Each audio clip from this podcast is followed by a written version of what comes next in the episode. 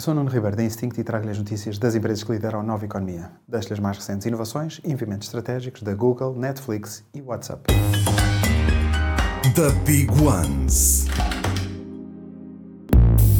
A Google está a potenciar a expansão do catálogo de podcasts no YouTube e no YouTube Music. A partir de agora já é possível atualizar automaticamente conteúdos através de feeds de RSS, evitando assim a necessidade de fazer uploads dos fecheiros.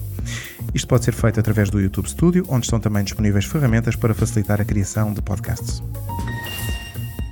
O plano da Netflix com publicidade, que foi lançado em novembro de 2022, superou os 23 milhões de utilizadores ativos por mês em janeiro, de acordo com a Advertising Chief da Netflix, Amy Reinhardt, ou seja, um crescimento de 53% em dois meses.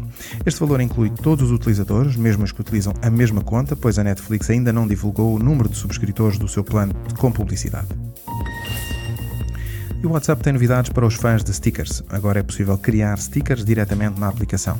Disponível por enquanto só para iPhone, a nova ferramenta permite escolher uma imagem da biblioteca de fotos para criar um sticker e personalizá-lo, por exemplo, com desenhos ou texto. Super Toast by Instinct.